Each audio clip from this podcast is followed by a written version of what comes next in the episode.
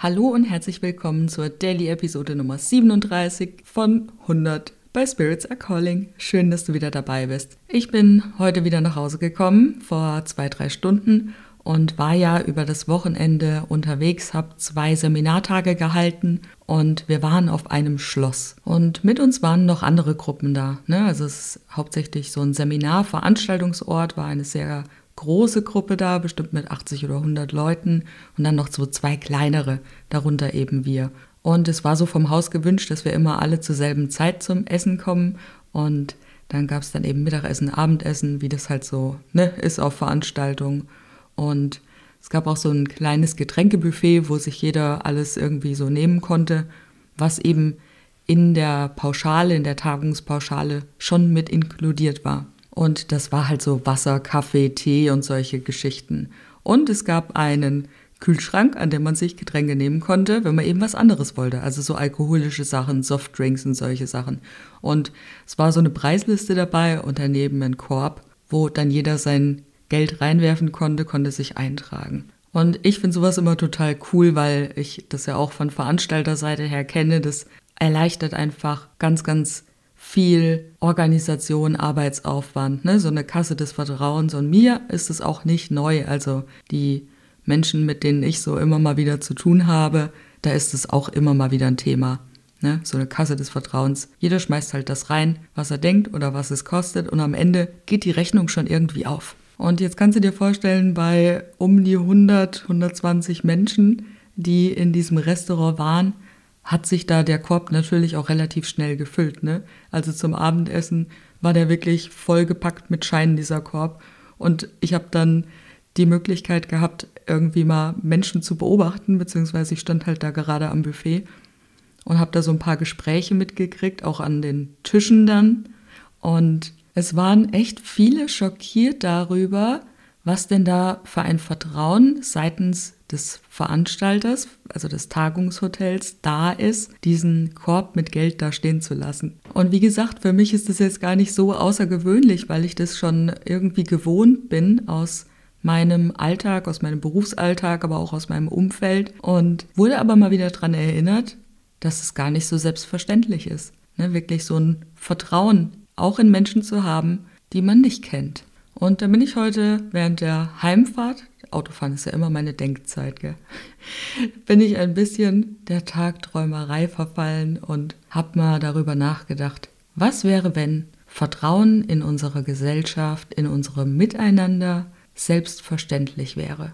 Und wenn in deinen Gedanken jetzt schon ein funktioniert aber nicht, wird niemals funktionieren, kann nicht funktionieren, weil aufsteigt, dann hör mir noch einen Moment zu. Stell dir mal vor, wie es wäre, wenn wir uns alle gegenseitig vertrauen könnten.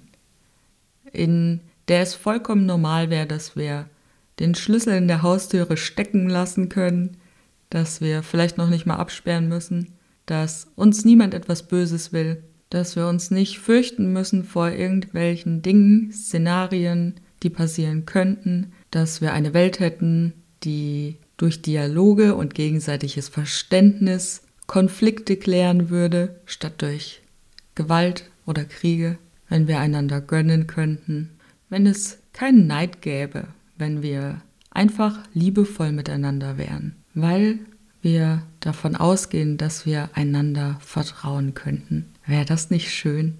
Und ich glaube, das können wir erreichen. Wir jetzt hier in diesem Leben, okay, bin ich vielleicht auch ein bisschen pessimistisch. Aber langfristig gesehen glaube ich daran, dass wir so eine Welt erschaffen könnten.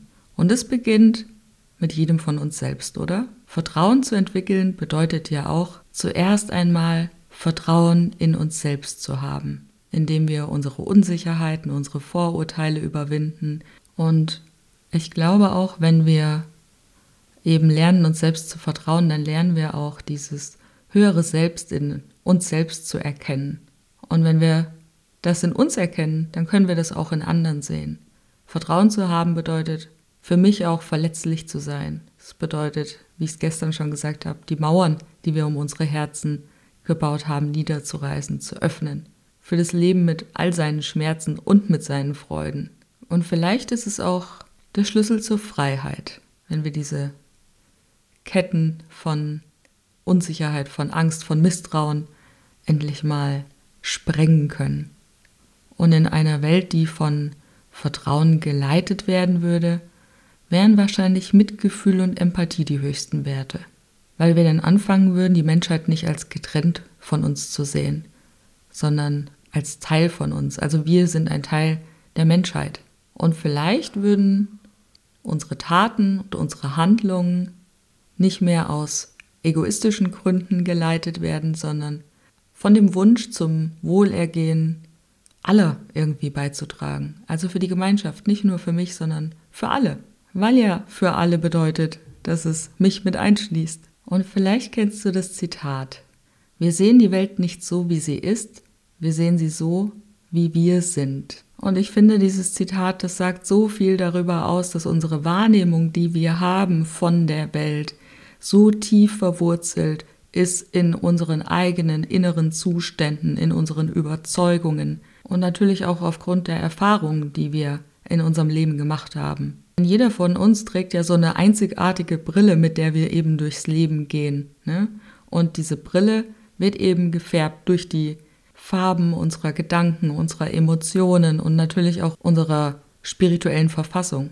Und wenn wir diesen Zustand hier auf der Welt vielleicht ein bisschen verändern wollen, dann geht es auch mal darum, diese Schichten von Urteilen, von Ängsten, Vorurteilen, die uns unsere Sicht eben trüben, zu erkennen, zu transformieren. Und da dürfen wir in die Selbstreflexion gehen. Und ja, es ist mir auch klar, dass es noch nicht so weit ist, dass ganz viele schlimme Sachen passieren. Das hat auch nichts mit Verdrängung zu tun, sondern es ist einfach nur ein Gedankenexperiment.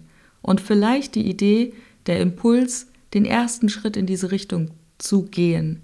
Weil in dieser Welt, in der wir ganz oft von Misstrauen, von Angst zerrissen sind, ist es vielleicht auch das Vertrauen, was uns die Kraft gibt, Brücken zu bauen, da wo vorher Mauern standen, da wo vorher Kluften waren, tiefe Gräben, über die wir nicht durchgekommen sind.